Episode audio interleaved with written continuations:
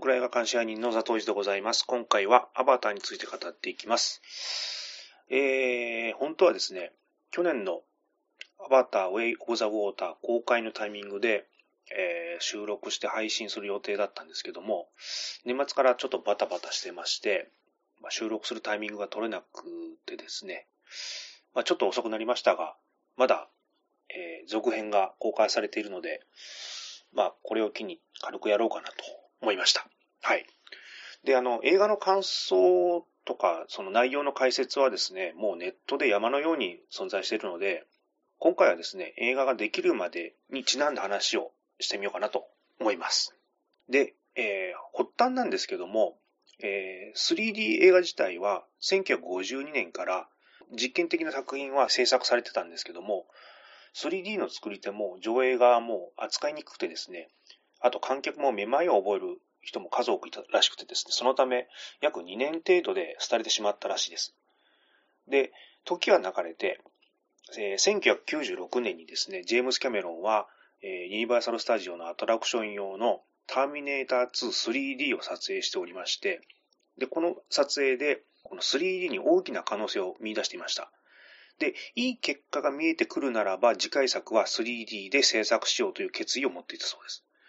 ただしですね、当時のカメラは2台のカメラを並べて設定した約200キロの機材であって、この上なく扱いにくいものだったそうです。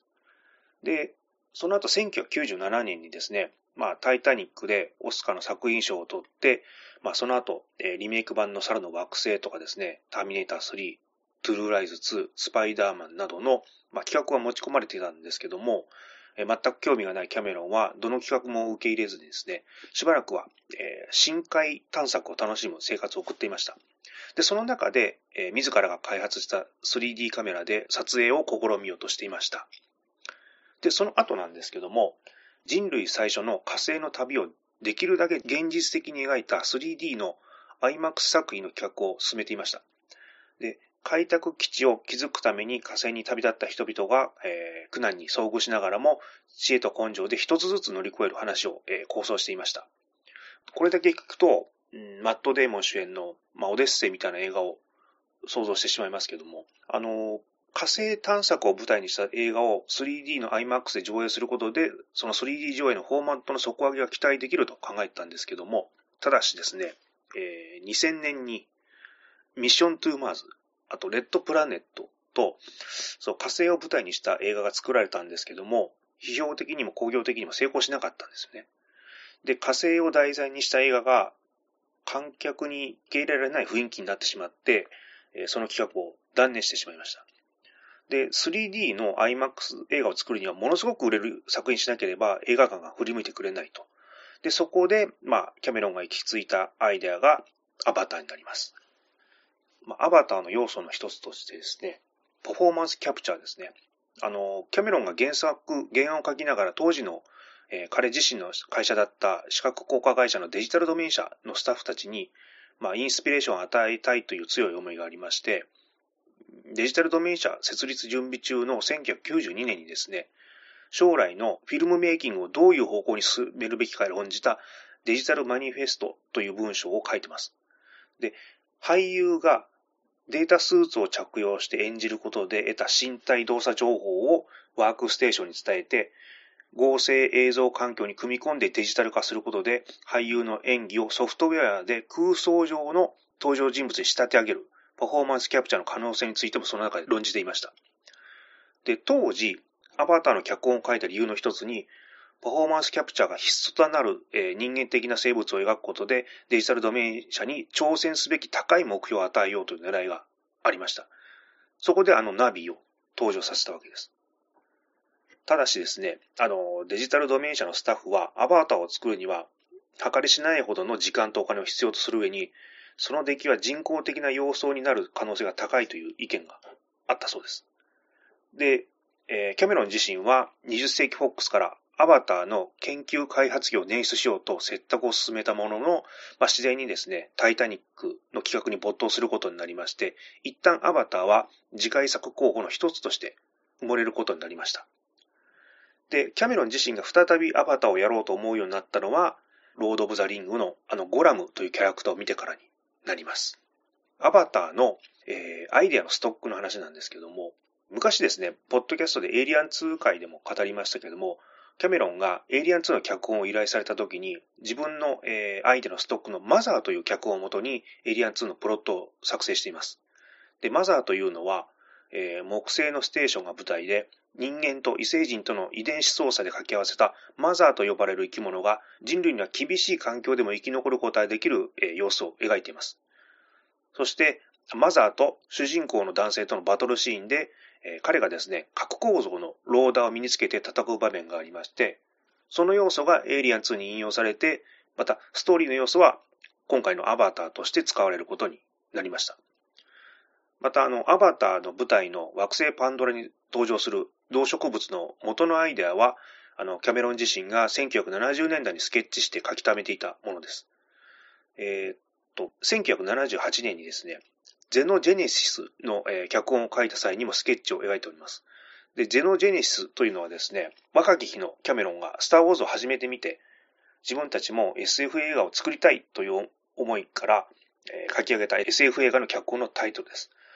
で、ゼノジェネシスのストーリーでは、主人公たちは最終的に新居となる惑星にたどり着きます。その惑星の大気は人間には毒素に満ちています。そこで、この惑星で生まれる子供たちは、この環境でも生きることができるように、子宮の中で遺伝子組み換えが行われます。そこで生まれ育った子供たちは、背が高くほっそりとした体型、薄緑がかった淡い肌、金色の目を持つというのが特徴でした。これが後々のナビになるわけですね。で、そのマザー、ゼノジェネシスのアイデアのストックがあったので、1994年頃にアバターとしてのあらすじを最初に書いており、3週間から4週間ぐらいでストーリーも登場人物、あと生物たちも設定はできていたんですけども、当時、この作品が実現できなかったのは、撮影技術自体が、えー、存在してなかったため、えー、実現が不可能でした。そのため、えー、しばらく保留の状態にしていました。えそして今回の段階でアイデアのストックが活かされる時が来たということです。え、2005年なんですけども、え、アバターの企画進行段階では、次回作の候補で一番有力だったのは、ギレルモ・デルトロから持ち込まれた、えー、ガンムを原作にして、キャメロンの脚本を共同執筆しているバトルエンジェルでもありました。で、えー、作品のですね、プロトタイプの作成に入ります。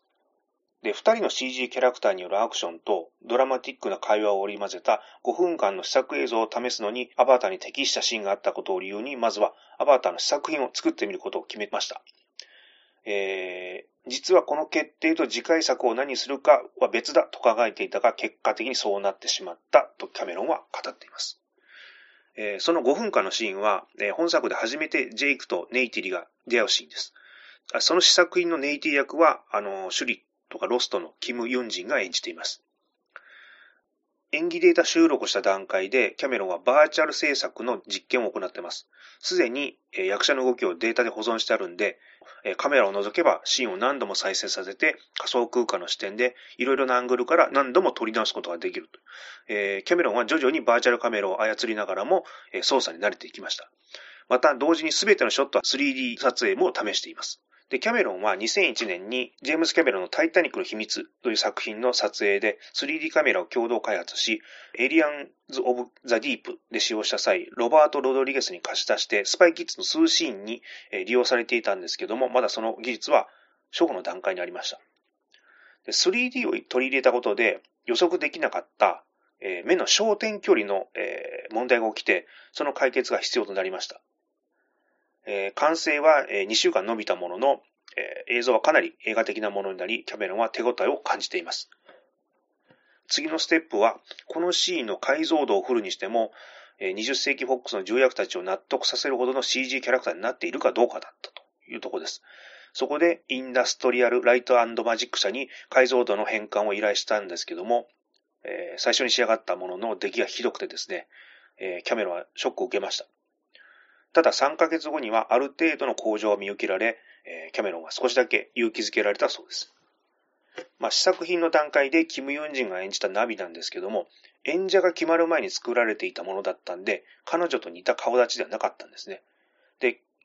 キム・ユンジンの唇とナビの唇とが違っていたため、話し声に合わせて CG の口を動かすことが思った以上に困難だったと。で、本編制作のためにキャスティングするときは、キャラクターと身体的に似た人物を起用する必要があると、そこで、えー、分かったそうです。で、完成した試作品は、フォックス側には好評で、コンセプトを証明することができたと。しかし、試作品を仕上げることが数ヶ月を要していた。ということで、じゃあ本編となる CG ショットは、えー、2500本以上になる予定で、試作品の品質を保ちつつ、1本の長編映画を完成させる道のりはかなり長いものになってしまうと、もうそこでも予測できていたということです。で、2006年に、えー、脚本の書稿をフォックスに提出して、えー、注意書きやら、えー、要望やら、やたら書き込まれていた内容で、あの評価が非常に低かったそうです。え、しかもあの内容が長すぎたことと作品として、え、未完成だったことが問題されまして、で、未定部分の多い脚本を役者とのリハーサル状況を見ながらかあの書き換えながら付け加えるという方法はですね、あの、キャメロン作品の、えー、通常の進め方だったんですけども、気づいたら、タイタニック以降10年以上作品を撮ってないんで、あの、キャメロン流のやり方はハリウッドにとってもう忘れ去られた方法だったそうです。逆にフォックス側からすれば、10年以上待ってやっと提出された脚本がこれで、まだ証明されてない技術と、これ重役たちが理解できない脚本とリスクばかりが大きい挑戦的な企画だったんですよね。でしかも、えキャメロンは、無名俳優の起用を、え模索してまして、えさらに、あの、映画の制作費は最低でもタイタニック程度と換算され、当時の予想の倍近くの金額に上がってました。2006年にキャメロンは、えー、脚本を書き直して、えー、二人の登場人物を合わせて、えー、グレース・オーガスティン博士を一人にすることで、キャラクターをより強くして、えー、物語を中心に据えたと。で、また、えー、主人公の名前はジェイク地球上でのシーンを加えることで物語の設定を明確にしたと。で、この新バージョンの脚本は、フォックスにはおおむね気に入られたそうです。で、いざ撮影に入ると、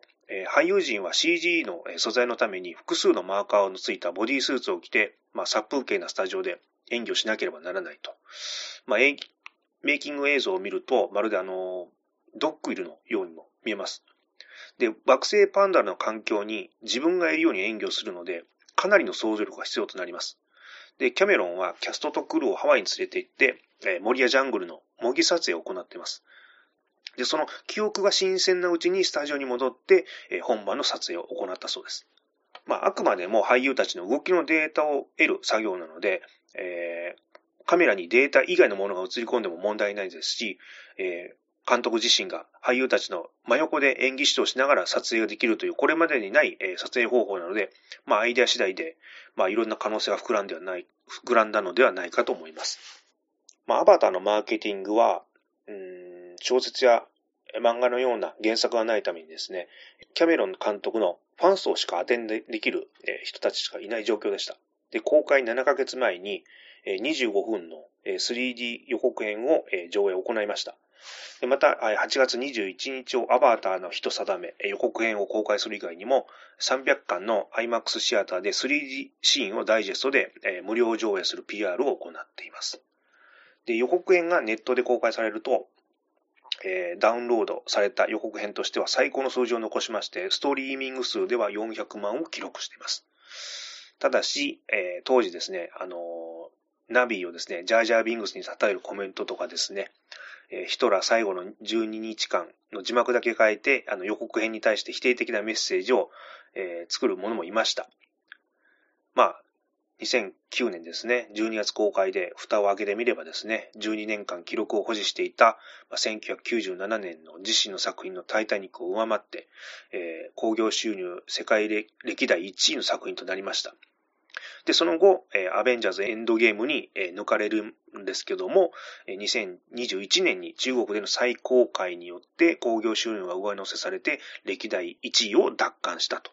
で、アカデミー賞では作品賞、監督賞を含む9部門にノミネートされて、まあ、美術賞、撮影賞、視覚効果賞の3部門を受賞しています。あと、そうですね、トリビアですね。えー、ジェイク・サリー役の候補にですね、ジェームス・キャメロンは当時知られていない、比較的知られていないサム・ワーシントを主役にキャストすることにしました。えー、2005年にはですね、ジェームズ・ボンド役の最終候補にまで残ったんですけども、ダニエル・クレイブに、えー、敗れています。で、まあ、その後ですけども、アバターのジェイク・サリー役を勝ち取ったというわけですね。で、その同じ年に、えー、ターミネーター4のマーカス・ライト役にも抜擢されて、まあ、不思議なことにキャメロンに関連した作品で飛躍した俳優さんとなってしまいました。で、当人は、えー、オーディションの際、えー、ジェームス・キャメロの主演のオーディションの審査とは全く、えー、知らなかったそうです。あと、主人公の名前は最初はジョシュだったんですけども、映画制作に関わる人にジョシュという名前の人が多すぎたので、混乱を避けるためにジェイクという名前に変更しています。あと会社側としてはですね、ジェイク・ギレンホールやマット・デイモンを主演にさせてたかったんですけども、まあ、二人とも断られています。まあ、あとクリス・エヴァンス、チャニング・テイタムも候補として上がっていたそうです。あと、グレイス・オーガスティンのキャスティングはですね、あの、シガニー・ウィーバーを選択しています。で、本来、二人のキャラクターを複雑すぎる脚本にまとまりをつけるためにですね、一人の科学者に融合しました。で、もう一人、本来いたはずの科学者役はモーガン・フリーマンを候補に考えていたそうです。あと、まあ、ジョディ・フォスターとかジェイミー・リー・カーティスもグレイス・オーガスティンの、えー、候補に上がっていたそうです。あと、スティーブ・ラングですね。キャメロンのエイリアン2のオーディションでは起用されてなかったんですけども、えー、今回キャメロンは彼を覚えていてアバターに起用しています。あと、マイケル・ビーンもですね、えー、クアリッチ大佐役のアイデアもあったんですけども、キャメロンがすでにシガニー・ウィーバーをキャスティングしていたんで、まあ、エイリアン2と被るので、まあ、なしになったというのがありますね。えタイタニックの撮影時の経験があるんで、20世紀フォックスへのリスク回避のためにキャメロンはアバターが失敗した場合、監督料を差し控えるという約束をしたそうです。えー、っと、うん、アバターには眉毛があり、えー、手足には5本の指がある設定なんですけども、ナビは4本の指しかなく眉毛は存在していないと。あと映画の大部分で、えー、オーガスティン博士のアバターはスタンフォードスタンフォードのタンクトップを着てますけども、え、シガニー・ウィーバー自身、1970年代にそのスタンフォード大学に入学していました。あと、ナビ自体がですね、あの、キャメロンの母親が背の高い青い女性について見た夢にインスパイアされて作られたものだそうです。えー、っと、シガニー・ウィーバーのアバターは、えー、作り出すのに最も困難だったらしいです。あの、彼女自身、あの、細い鼻がですね、あの、ナビの独特のライオンのような花とうまく変化されにくくってですね、あと、まあ、グレースのアバター自身が18年前に制作されたものという設定なので、まあ、エイリアン一作目の写真を参考に、えー、アバターを制作したそうです。あの、ネイティには姉のシルワニンがいました。えー、森の伐採に起こってですね、数人の兵士たちと共にブルドーザーに放火をした報復にですね、傭兵部隊に惨殺されたという過去があります。あと、これも削除シーンなんですけど、あの、優秀な科学者ノームとですね、あの、ヘリパイロットのトゥルーディは削除シーンではいい仲になってまして、まあ、あの、ジェイクにですね、最中見られて、慌てて布団をかぶって、まあ、見られちゃったみたいな感じのノリで、えー、笑ってるシーンが存在していました。あとですね、ジェームス・キャメロンはですね、えー、っと、ナビのホームツリーを攻撃する途中ですね、ドラゴンガンシップは画面に表示された直後に、あの、無線の声で、えー、登場しています。え、過去作のターミネーターでも、まあ、サラのデートをドタキャンした男と、モーテルの窓口の男もやってるので、まあ、今回も声の出演をやっております。あと、これ有名な話ですけどね、えー、第82回アカデミー賞において9部門にノミネートされたんですけども、その期待されていた作品賞、監督賞などの主要部門は、キャメロンの元奥さんであるキャスリン・ビグロー監督のハートロッカーに敗れて、まあ、受賞してないというですね。はい。そんな感じでございます。あの、ちょっとまとめますけど、あの、杉山浩一さんがですね、ドラクエの音楽に対して、あの、バレエ音楽には歌がなくても大丈夫だからゲーム音楽はそれに近いと思うと。あと、繰り返し聴くのに耐える音楽じゃないけ音楽じゃないといけないと思うんで、そういう意味でクラシックとも共通点がある。あと、ゲームができるまでに何百回も聴くけど、その中で最大公約数を求めつつ音を決めていくということを、なんか昔の記事で読んだんですけども、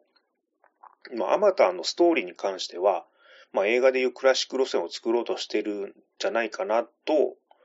僕自身は推測しています。で、物語に関して、あの、最初に見たときはですね、うさじに感じたんですよ。で、まあ、でも何度も見ると新しい発見があって、その、映画を数多く見ている人たちならば、ダンス・イズ・ウルブスのような、まあ、白人集長ものってのはわかるんですけども、その作品の視覚技術を観客に見せるのが目的ならば、その難解なストーリーでは注意力が散漫になってしまいますし、結局、王道の物語で進めていくには、まあ選択として正しいと思います。で、ましてや、あの、普段映画館に来ない観客を取り込まなきゃいけないんですよね。大ヒットさせるっていうんだ。そうするともう対象にはっきり理解しやすい構造っていうのは必要になります。あと、キャメロンがですね、もうアビス以降から視覚効果の底上げが、まあ、自身のライフワークの一つになっているようにも見受けられます。また、あの、ターミネーター2以降はですね、巨額を投じて確実に興行収入を回収できる監督の一人であるため、まあ、気づけば、その、ギネス級の仕事をするクリエイターになってしまったと。で、まあ、個人的には、もっと低予算の軽い娯楽作品も数本作ってほしいんですけども、まあ、限られた時間でもうあとアバターシリーズに力を注ぐようなんで、まあ、まあ、見守るしかないんでしょうね、という感じですね。で、2022年12月に、えー、アバター続編も見ましたけども、まあ、あやっぱりこのまま視覚効果の底上げとギネス級の仕事といったこの路線で続いていくんだろうなという感じはしました。で、2作目に関しては、あの、過去キャメロンの作品のメドレーを見てるような感覚でですね、意外にこの人は引き出し少ないのかなっていう印象を受けました。まあ、ひょっとしたら一作目と同じく、あの、何度か見直すと新しい発見があって、まあ楽しめるとは思うんですよね。まあ、あの、話としても全然面白いですし。で、もしかしたらその、今後作られるアバターの3作目以降がですね、登場人物たちの説明が十分できているんで、まあ想定以上のフェイントが出てきて、全シリーズを通してみると、うん、素晴らしい物語として最後は完成するんじゃないかなと、まあ、期待しております。はい。そんな感じですね。はい。ということで、えー、ちょっと緊急で、えー、アバターのパート1について語らせていただきました。はい。えー、以上でございます。ありがとうございました。